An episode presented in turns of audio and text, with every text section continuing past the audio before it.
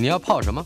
要泡茶、泡咖啡，可不要泡沫经济；要泡泡糖、泡泡澡，可不要梦想成泡影；要泡菜、泡饭、泡妞、泡书本，就不要政治人物跟咱们穷泡蘑菇。不管泡什么，张大春和你一起泡新闻。台北 FM 九八点一，News 九八九八新闻台，孙维新谈天国立自然科学博物馆的前馆长孙维新先生在我们的现场。Hello，喂，大真兄好，我们各位听众朋友大家好。我们俩中间隔了一块玻璃板，对呀、你喷不到我，我喷不到你。咫尺天涯。嗯哼，哎，看得很清楚啊。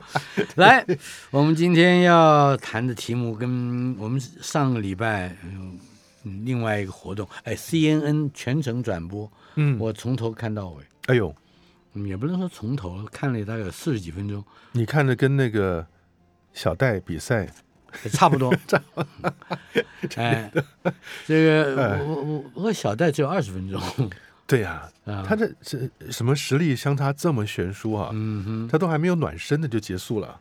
对，呃，不是，嗯是不不管维珍妮也好，Blue Origin 也好，也都是还没暖身就结束了，不是吗？说的也是、啊，维珍银河、蓝色起源和 SpaceX 就角逐这一这个太空轻旅行的高额花费呃花费，嗯，包括哪一些项目？哎呦，你上去之前总要有一些练习的机会嘛。嗯不过大春兄，我是想啊，这些人呢上去所做的太空观光啊，嗯，他的要求跟我们所谓的专业的太空人宇航员是完全不一样的。是，所以呢，他只需要给你一天的 orientation，嗯。一天介绍一下，新生训练一下，是，那就上去了。花了大笔的钱，充满了期待，上去大概就是四分钟到十分钟的失重状态。嗯哼，那无论是我们一开始讲的那个 Branson，上次我们节目好像谈过 Branson 了，是，谈完以后隔了一个礼拜，这个 Bezos 嗯，贝佐斯要搭他的太空船上去了。是，今天有好几个新闻都是环绕这两个人他们的那个竞争啊嗯来谈的，包含了太空的界限到底在哪里？对，你是搭什么样的航空器上去？谁是飞机，谁是火箭？嗯，那你搭了飞机上，你可以叫你自己是太空人吗？是，我哎觉得这有好多有一样都是升空。嗯我们先谈谈维珍银河和蓝色起源到底差别是嗯是什么样的？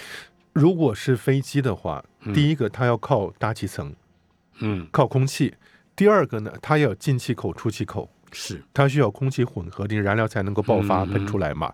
火箭是两回事，火箭自己的自燃跟助燃东西自己带的。嗯，那如果你用火箭从地面发射的话，那比较能说得上是太空人、太空船。嗯那如果你只是个靠额外的推进器，从嗯大飞机上头扔下来的小飞机，是，点火以后呢，再往上冲一会儿，嗯，那那个说老实话，不太容易叫太空人的。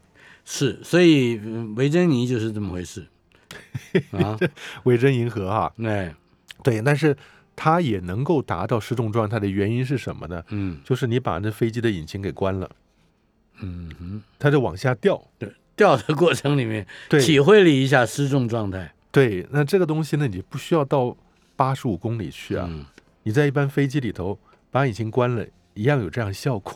那那掉下来了就 空间不够了，我们常说你不上飞机都行，你只要到一零一大楼顶端那个电梯上去，嗯在里头，然后别人把那个缆绳剪断，你也可以体验一下什么叫失重状态。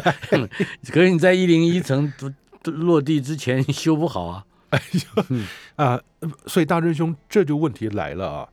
我们以前在节目里，我记得好像谈过什么叫做失重。嗯如果以前我记得有一个呃同届同学吧，嗯，我们毕业以后，他帮科学杂志写文章。是，那有一回呢，他就麻了，就写好文章给我看。他写说，为什么太空人在太空梭里头会感受到失重状态？嗯哦，他说因为离地球太远了，所以重力场没有办法施力在太空人身上。嗯乱乱写，这错的，嗯完全错误的。嗯为什么？因为太空梭离地面大概也就是三四百公里，嗯，最多三四百公里。那你整个地球是一万两千八百公里啊，是，三四百公里是贴着地球表面在飞嗯。的。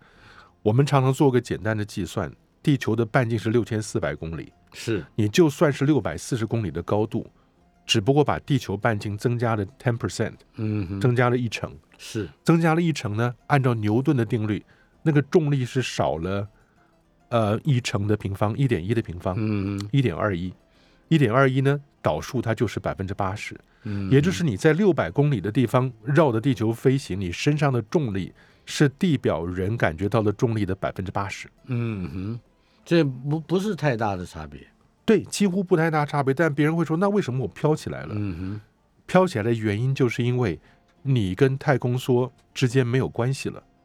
你你绕着地球转，嗯你把太空梭拿掉，你还是绕着地球转，。是，那你把人拿掉，太空梭也还绕着地球转。所以这两个是独立飞行的。嗯，你以为飘在那儿，那基本上就跟苹果从树上掉下来是一样的。嗯，我们刚刚讲这些全部都回到牛顿那棵苹果树了。那呃苹果往下掉，掉到地球上，是因为它没有旁侧的速度。嗯，你把速度越丢越远，越丢，到最后你力量够大，那个苹果绕地球一圈是不会掉下来的。哪怕它的高度只有三公尺，，对对，但是你那样子的结果，你就创造一个月亮。嗯，月亮就是不断的希望往下掉，可是因为它旁速太大，嗯，所以它不断的被地球的重力拉着拐拐变方向，改变方向，是，但它还是旁速很大，所以绕着地球转。嗯。所以绝对不能讲说太空人体会不到重力。嗯，如果没有重力拉着太空人，他早不知道甩到哪儿去了，嗯，他就不会在地球旁边绕了。是，那这是很基本的一个物理的概念。但是呢，我们刚刚讲的是说上去体会，你说飞机开到八十五公里吧，那那个嗯时候 Branson 就号称说到了太空的边缘了。是，那这个 Bezos 呢，他做他的那个圆圆像小馒头一样的那个嗯。Blue Origin，、来到了一百零五公里，是。一百零五、一百零七。嗯。然后就刚过卡门线，对对对，但卡门线其实也是一个比较像是科幻小说里面的嗯专业术语。是人自己去设定的对，那到底跟一百零一跟一百零五有什么样的差别？大概也没有什么差别，没有差别，嗯，没有差别，就是你人给他的一个 公里，嗯看你怎么决定公里的。嗯哼，以前不是有什么英国国王的手背长度吗？手肘长度来决定一个一一尺一尺，对，嗯那看你怎么决定公里嘛？你只是找一个 round number，要叫它一百公里啊。嗯那实际上呢，你真的要定义太空的边缘呢，很困难。嗯，就像我们没有办法定义太阳的边缘，是，因为它就是一团气体，嗯，越往外头越稀薄。是，那地球我们当然有一个岩石的地表一万两千八百公里，但是呢，你外面大气层它是没有边际的。嗯即使哈勃望远镜在四百七十公里的高度，它也不断的会因为跟空气分子的撞击，会轨道会衰减的。嗯，所以每隔几年要太空梭上去，调一下对抓过来，摆在屁股上头，然后再飞高一点，再把它放出去。嗯 所以那你就知道，在四百七十公里还是有大气层。嗯那你要怎么讲？所以很难讲。科学家有他的定义了，嗯，说大气的外气层的散逸层的底端那才叫大太空。那样子的话，所有人都还在大气层里头。是，哎，到底这个嗯地球的大气层的嗯真正的比较接近所谓的边缘，大概要要多少公里有人这样讲，一百四十公里。啊？对，因为你要看你是用什么波段的光，有一个方法是用光被吸收的程度来定义的。嗯，也就是说，从你外太空来的一束星光，嗯假设这一束星光里面有一万个光子，一万个小光子，是，那从地球大气破空而下的时候，大气层会吸收掉这些光线，嗯哼，到什么高度变成五千个，嗯哼，也就从一万变成五千。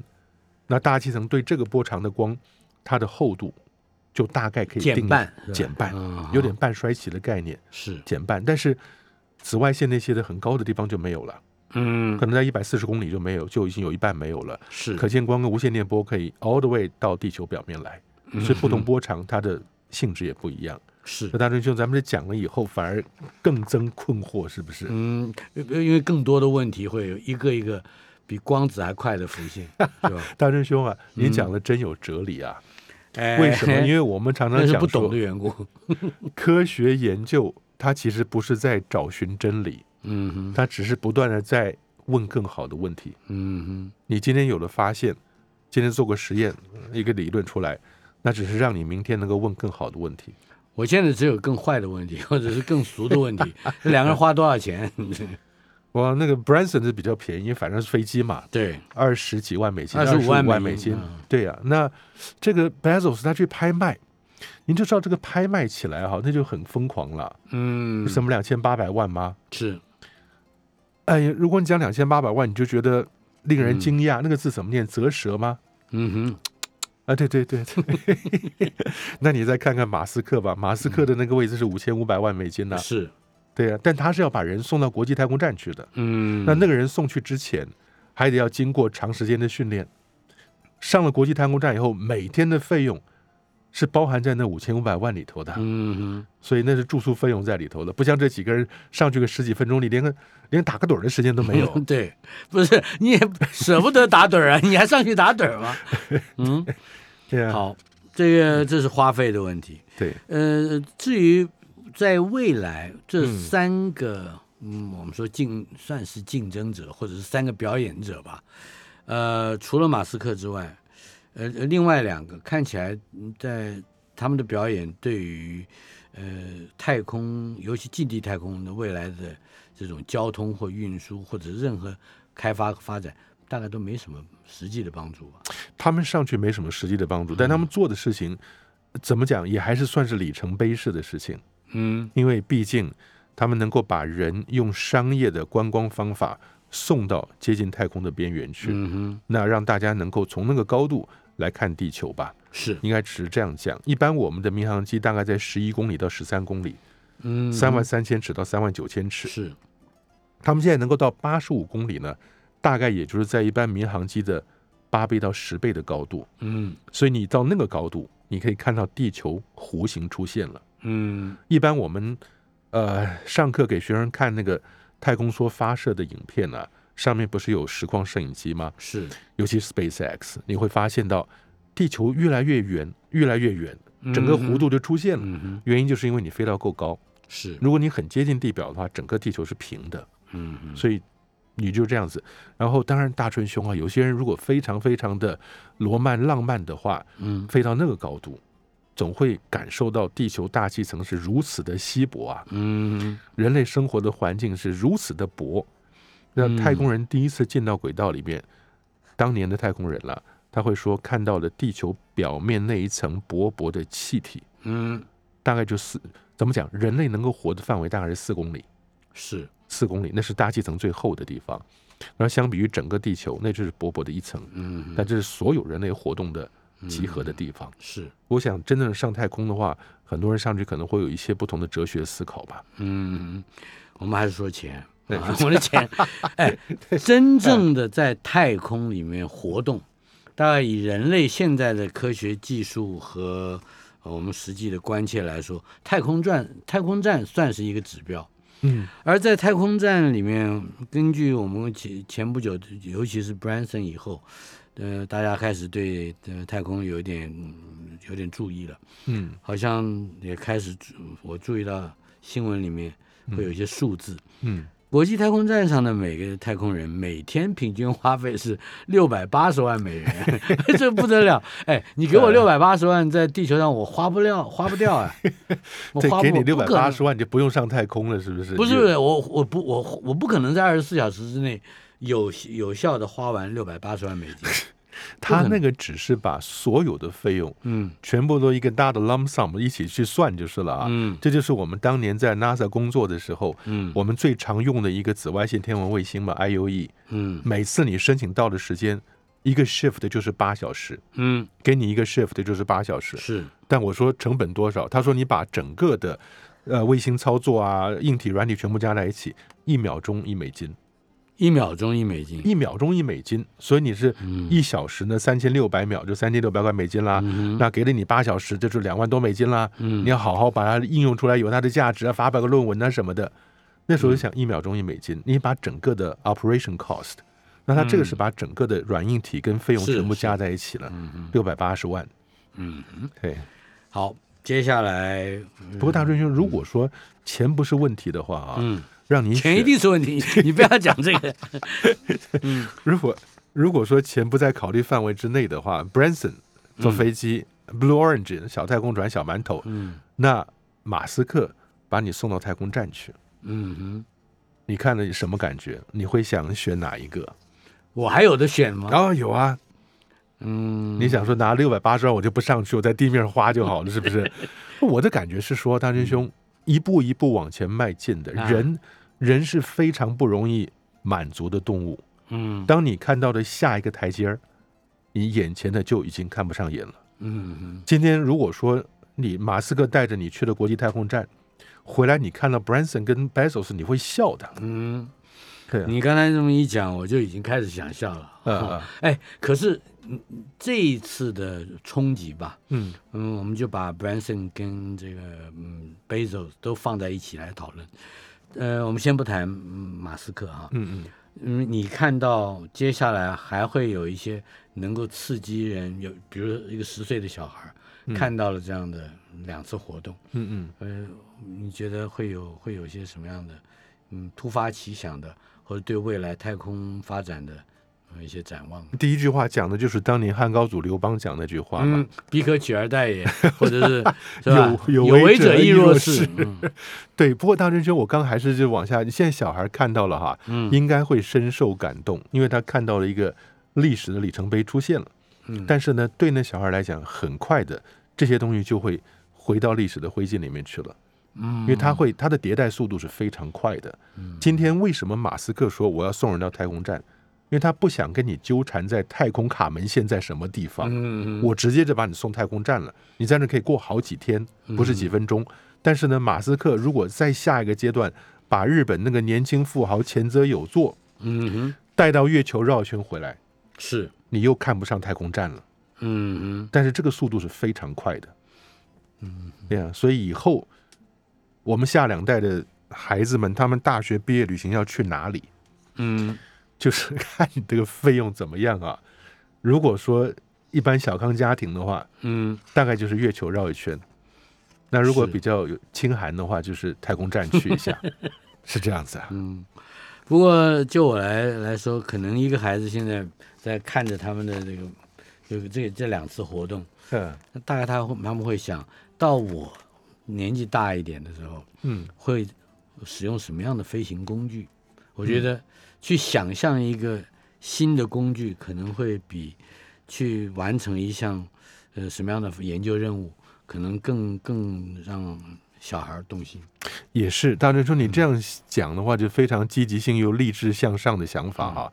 一般人的想法看到这个状况，他说我要能达到那个目标的话，嗯只有两种可能：嗯，第一个我赚很多钱，嗯第二，个他掉很多价，他变得很便宜，嗯要不然我要要我就要赚很多钱。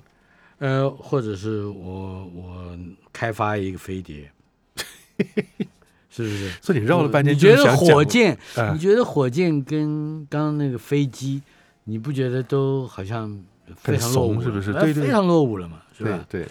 那哎你就找美国的那个嗯海军航空兵了，是去问一下五十一区到底有没有飞碟了。嗯，不过贝佐斯和最年长以及最年轻的太空人啊，一起前往太空边缘。这个这个最年长跟最年轻可以解释一下吧？对，最年轻的十八岁，最年长的八十二岁。嗯上回我们说过了，那那个那个老太太叫芬克或者叫冯克，嗯也当年呢是美国 NASA 也甄选进入围的这些女女太空人了。嗯那受过了训练，可是因为当时不是说要求吗？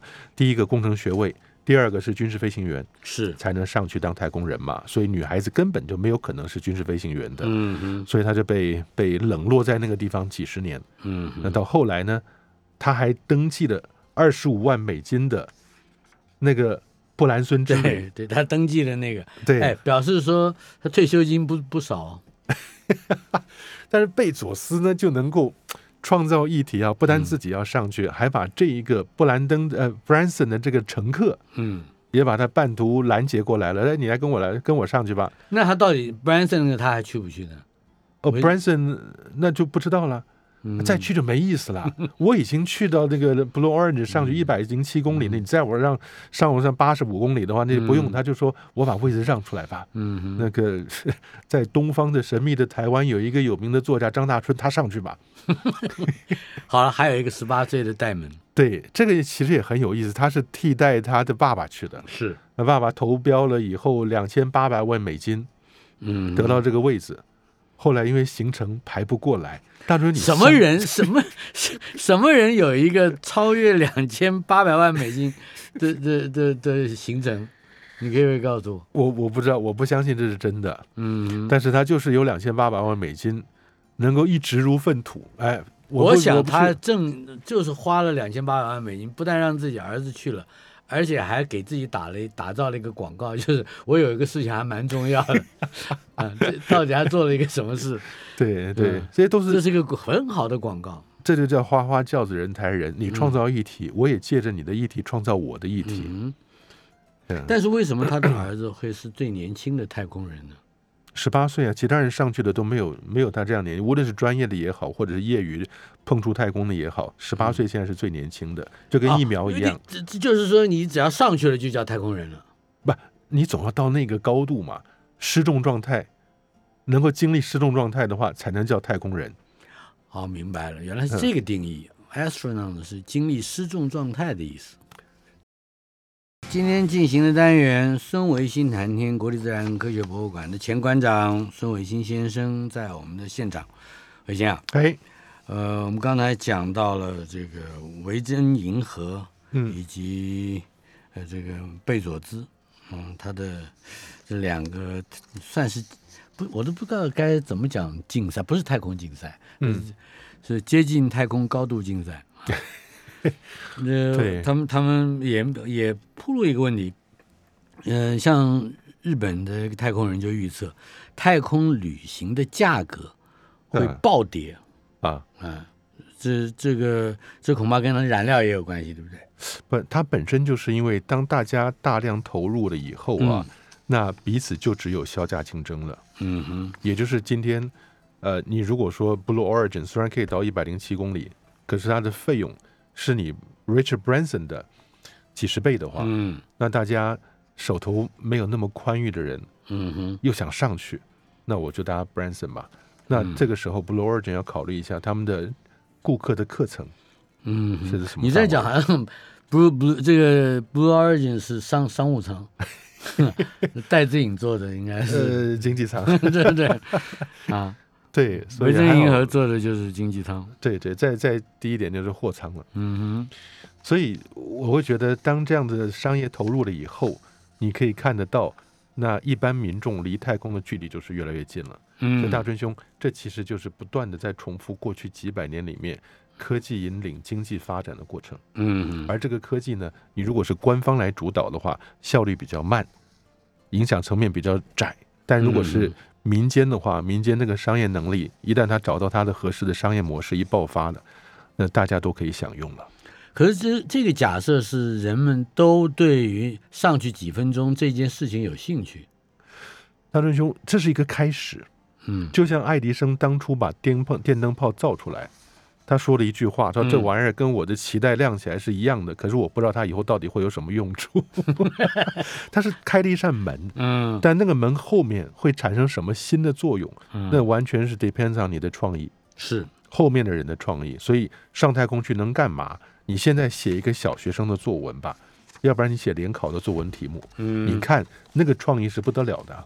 嗯嗯，对，所以你你现在可能在泄露下一次考试的作文会考的啊题或者是什么特招的题目，哎，对，说不定哎，如果说那个作文题目真的来一个，如果今天给你让让你上一百公里的太空，你想干嘛？嗯，对啊，对，这还可以考考出啊孩子们的一般的科学知识，对不对啊啊？嗯，，对，但多半有没有听我们节目？这都很重要的。恐怕他就说我先买个 iPhone 十二，拍照效果比较好。好了，长途遨游太空，嗯，有还有新的能源，这也是一个问题。这个是过去不断的在发展核动力的，嗯也就是在太空，如果想要走得快、走得远的话，嗯那核动力几乎是唯一的选择。嗯以前到了火星任务，七零年代、八零年代的时候，我们讲 Viking One、Viking Two，维京人一号跟维京人二号，他们在火星周遭呢，母船在旁边绕了大概有四年到六年，嗯，登陆艇扔下去到了表面上，活的也是有五年到六年。是，但你可以想象，为什么时隔二十年，一九九七年 Pathfinder 拓荒者号小车子开出去，嗯活三个月就已经偷笑了，是，就是因为当年是用的核动力。嗯所以它它有核动力在火星上面，完全不担心火星冬天冰冷的温度，它能撑过它的冬季去的。是，但到后来，核动力好像变成一个不可触碰的东西了。嗯那到后来，美国 NASA 就都是用太阳能板。嗯那火星跟地球地球到太阳是一，火星是一点六，嗯。平方反比定律一点六的平方是二点五六，嗯也就是你在火星表面能得到的太阳光是地球表面的二点五分之一，嗯哼，所以这就已经少很多了，少很多但效果就不好，是。更不用说火星表面沙尘暴一来，你太阳能板上嗯都是沙子。是，所以还是要回头去找那核能。对嗯。你是，你如果说你 go beyond 火星轨道，到了小行星，到了木星、土星，那你所得到的太阳能是地球上面的二十五分之一到一百分之一，完全没有用。嗯所以只有靠核动力嘛。当年航海家一号、二号也是靠核动力啊，嗯才能飞得了那么远的。那现在在做的就是更有效、更安全的靠动力的来源。嗯那这个如果做出来的话，太空又会变成一个干净的场所了。呃，太太我们能够接触的太空还是很很小的范围了，嗯所以它脏啊、干净啊，没有什么太大的差别，是吧？对，不过就是你起飞的时候，你对地球大气层所造成的污染。嗯，我们比较一下 Branson 他的这个团结者一号 Unit One 是，跟那个 Blue Origin 贝佐斯的太空船，Branson 用的是飞机，嗯。所以飞机那个燃料其实对大气是不友善的，嗯嗯。对呀，它就是燃烧你平常看到那些不环保的燃料。但是贝佐斯用的是液态氢跟液态氧，那是标准的火箭，当年太空梭的主燃料箱用的就是这个东西。嗯所以呢，你要看得到，你如果真的采用比较环保的氢氧结合变成水的话，那以后才是一个一个取向。嗯，那至于说你发射升空离开了地球的话，从地球开始轨道外开始加速，你用核动力的引擎，那也是合理的，嗯而且它的速度会更快。是你今天到火星去要八个月，那如果未来用核动力的话，两三个月就到了。那你在外太空接受宇宙辐射的时间就短很多了。嗯哼，好，另外就是也是大亨啊，我们我们现在讨论的都是大亨的问题。呃 Google 的共同创办人 Sergey Sergey Sergey Brin，呃呃，是呀，布林，嗯，他好像也对于这个太空旅行有兴趣了。对他比较像是什么？像飞行船吧。嗯那他想做这种飞行船的梦想，就像我们又可以看到一个新时代的齐柏林飞船。哦对他希望用飞行船呢把人吊得高一些，飞得远一点。他说飞行船的概念呢，第一个比货柜船来得快，嗯，而且不会卡到运河里头。对，第二个呢是什么？它的它的飞行过程中很环保，嗯，不像飞机会污染大气层。它它究竟是一个什么样的东西称之为飞行船？你可以解释一下吗？哦，它也就是一个巨大的一个气球嘛，嗯里面叫、为什么叫 LTA（Light Than Air）？嗯，它比空气还要来得轻的，所以这个公司叫 LTA 嘛。是那研发了这个，那准备用大量的资金，看是在今年就能够升空的就叫零碳飞行船。零碳飞行船。嗯对对对，然后起飞了以后呢，嗯虽然速度不是那么快，可是呢，它就能够在比较高的地方，时间够长，它可以到别的地方去。所以不懂啊，它一定是比飞机慢的，哦，对，比飞机慢。它要装载呃运输运输物资，嗯嗯不管你就运石油吧，嗯，大概也不如一般的货船 是吧？也没有没有办法。但是它它这个比较像是一个旅行飞行船吧，嗯，看人人喜欢上去的话就搭这个吧。嗯，那你觉得这这这好像比 Branson 又来的更低一级了啊 对，反正这市场上面各种各种价位的商品都有了。是这个就空中游艇吧，我们这样想，对对，嗯嗯，呃，但是它好像跟我们一般人也不是太有关系。嗯，嗯，哈勃望远镜准备呃恢复它的健康了，是是这个意思吗？Yeah，在六月十五的时候，哈勃望远镜的主电脑啊，主承载的它的那个 payload computer 就 down 了。嗯那 down 了以后呢，不知道怎么回事，花了好多时间，终于在前不久七月十七号，重新用 backup 的电脑，也就是另外一个备份电脑重新嗯启用了以后，啊，把所有的机器上面的仪器呢，它的能源来源都转到了 backup 的电脑去，嗯所以呢，重新启动另外一个备份的。所以大春兄，你看它这个备份还蛮重要的嘞。是，那那是因为韦伯太空望远镜是一迟迟不能登场，是不是？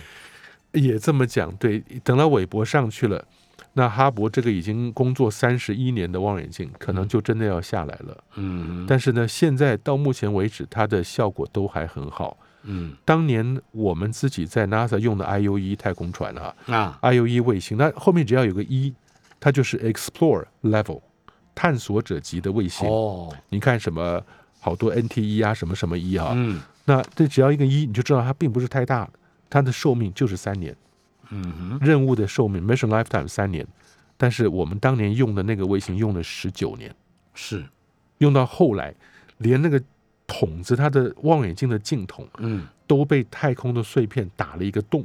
嗯哼，你说你怎么知道、那个？哎，那个 I O E 是在三万六千公里的地球同步卫星轨道上面的，嗯哼，你不知道，对，你怎么知道的？它只要转到某个方向做观测，就会有太阳光洒在你的侦测器上头。打成了一个洞？对，啊那太阳光就从那个洞里进来了。后来研究了半天，果然是来自太阳经过那个小洞进来的。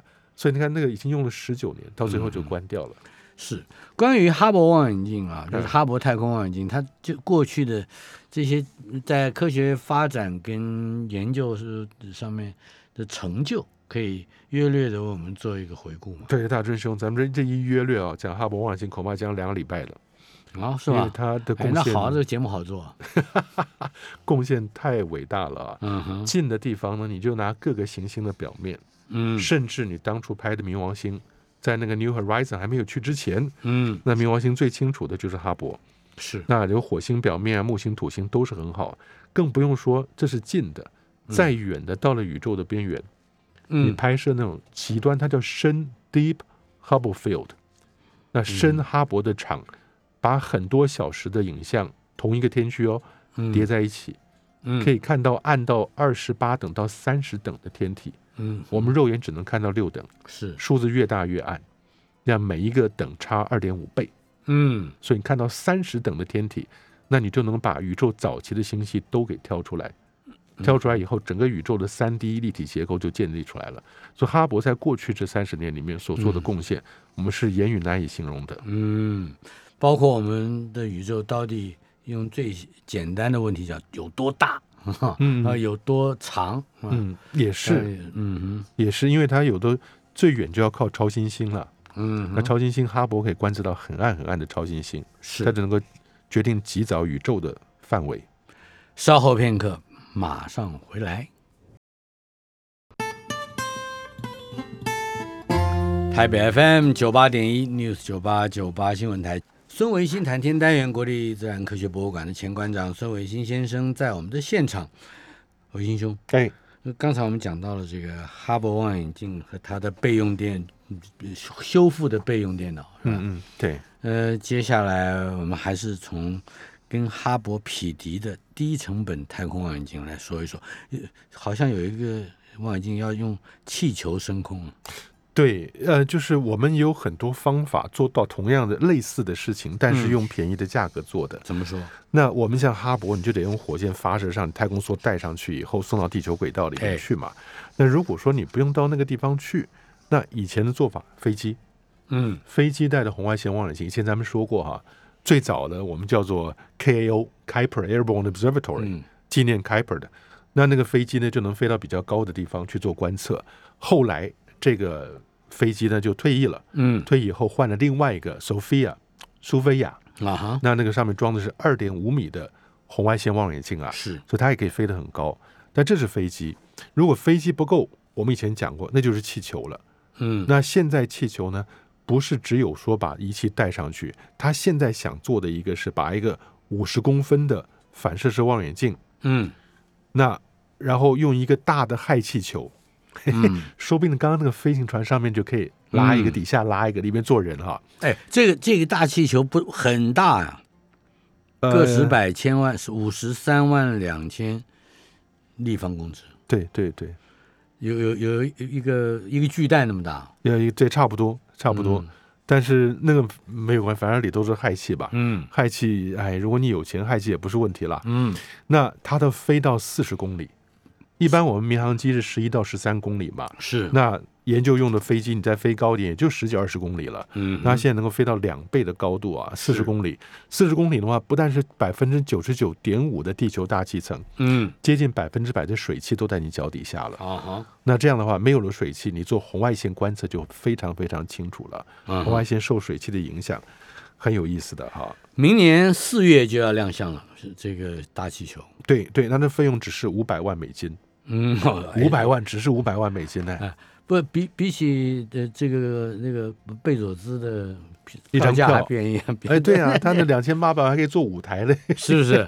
但是尤其是你跟哈勃望远镜比啊，嗯。哈勃望远镜的一开始的费用，哎，我们还在 NASA 工作的时候，因为嗯楼上就是哈勃的 team，嗯，他们说大概十五亿美金吧，到前几年整个通算下来九十亿美金，嗯哼，哎，可是刚才我们提到的这个气球嗯啊升空的这个，虽然成本很低，那作为太空望远镜，它的功能和观测的或者说是研究的范围是什么你说这个 super bit 吗？？Super bit 也很好啊，它主要还是红外线，因为大周你知道为什么？嗯很多时候我们刚开始进到天文太空的行业，会想说你要个望远镜看得很清楚的。嗯那我们常常在地面玩小望远镜、可见光的，看个星星嗯拍的什么云浅漂亮嘛，就希望能把它送到大气层外头去啊，拍更漂亮。嗯，真正专业人他不干这个事儿，他这主要还是红外线红外线为什么？？地面上可见光就能做了，就不要花这个钱把可见光再送到外头去，嗯，因为地面上用一切的方法调整影像以后，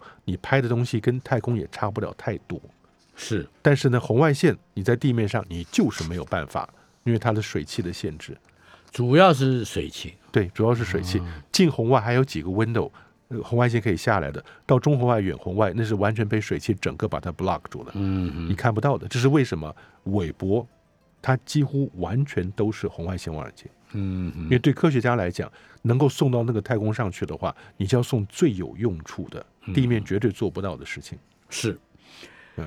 接下来，呃，这美国的太空总署和欧洲的太空总署个别也不见得做得到，但是他们现在要联手了，嗯，策略伙伴来嗯。对抗一，呃，这是个更大的问题，气候变迁。是，那现在就是说，大家都发现气候变迁呢，除了人民深刻感觉到的你说旱涝之灾之外啊，嗯真正有效去监控全球的话，都是从卫星轨道对地球做的，我们叫 Earth Observing 地球观测的卫星。回头来看地球，对，而且它现在可以准确到测不断的记录整个海平面上升下降。嗯非常非常精确的知道海平面上升下降的速度，所以呢，你用卫星来监测的话，对于及时得到全球暖化影响，这个数值会很有帮助的。嗯，那时候 NASA 跟 ESA 美国的航太总署跟嗯欧洲的航太总署就签约，准备要做这个事情了。我倒从最近，比如说像大陆河南郑州的这个嗯呃这个大暴雨啊，呃，会会感觉到，如果说我们现在要对抗气候变迁，还不要说太远的问题，只要能够在那个大暴雨来临之前五分钟，嗯，大概能知道说五分钟之后会有这样的，是是不是就可以可以避掉很多人命的损失？是。当然，你如果早点知道会会很好。如果你说所有的进隧道的火车啊、嗯铁路啊或者汽车什么都把它停了，也就像现在也是一步一步来吧。嗯我们的高铁如果碰到了地震，什么是什么级的震度，它马上反应可以停下来。嗯以前做不到啊，是以前火车做不到，所以就是一步一步。你刚刚讲的是有希望的，嗯嗯那尤其是台湾不是福卫七号又上去了嘛？是福卫七号也就是一个增加了很多点的气象卫星，嗯那据说那个可以做更精确的预报。哦，好的，接下来我们哎讲到洪水了呢。嗯月球轨道摆动，呃，这个这个光这六个字我就要理解 什么叫月球轨道摆动。啊，遇到海平面上升，嗯，这个这个这个什么概念？我整个天体的运行，嗯除了地球我们有自转，地球绕太阳有公转，是，月球有自转，月球绕地球也是有公转的啊。嗯，但这些白道面，月球绕地球是白道面，地球绕太阳是黄道面，是，但这些面都是不稳定的，也就是你起起伏伏。太阳绕银河中心也是起起伏伏的，嗯哼，所以呢，它有一些长周期的效应在里头。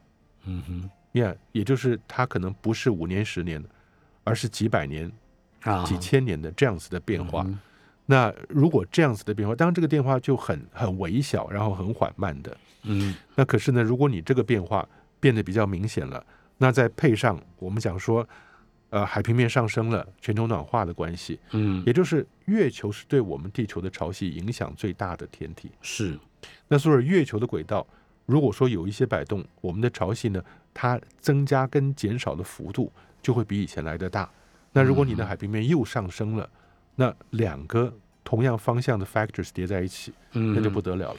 但是我一直很好奇的就是哈、钱塘潮，哎，钱塘潮理论上新月、满月嗯，都应该看到大潮，是，因为新月的话是太阳、月亮、地球，满月的话是太阳、地球、月亮，嗯，三个排成一直线，是，月亮跟太阳对地球潮汐力结合是最大的，嗯哼，那就是初一跟十五了。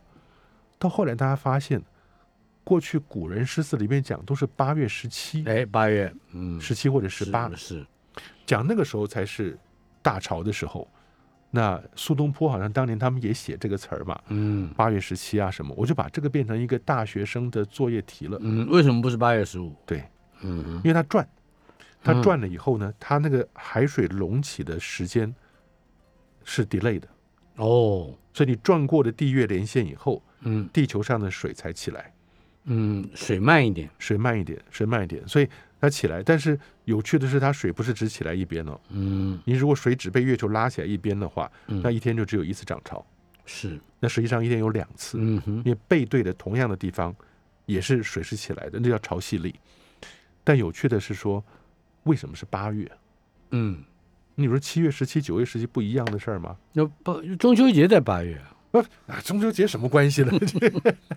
那每个每个月的满月都中秋节啊，嗯你八月只不过是有更大的意义，是要烤肉嘛，对不对？嗯但是呢，我那时候就思考，其为什么秋天钱塘江的水特别大？嗯，那有一种可能其实是夏季嗯雨，多了以后，那雨到了秋季，大量的水可能从内陆往外头碰上海水，嗯，那两个相击的话，它就更高了。是，那或者是秋天的时候，海洋上风起了，把水往内陆带，嗯，所以你只要从里面出来的水跟外面进来的水互相激荡的话，它所看到的这个潮差就变比较更大一些。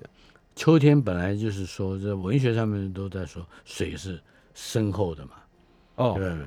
那秋水，是欧阳，修那个什么哎，“出西历潇洒，既奔腾而澎湃”，是是？你看看是不是？对，是《秋生赋》，哎，想起来了，嗯秋生赋》是这样子吗？嗯，秋天的水不得了的，呃呃，而而且你形容人的眼睛，不是说是深澈，呃，什么湛蓝，这个各种都就都是用秋水来做，呃，秋水，嗯秋水长天嘛，对不对嗯？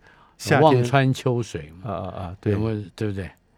哎，这个有道理的。夏天都是红眼圈。所以美美国说是十年以后洪水的次数也会增加，对，也就是说，你让这个月球轨道，对，嗯。因为你如果说涨潮让它的涨潮的最高点跟最低点，它的幅度变化越来越大的话，嗯。那到了最高点，那你岸边的这些城市受的影响就更明显。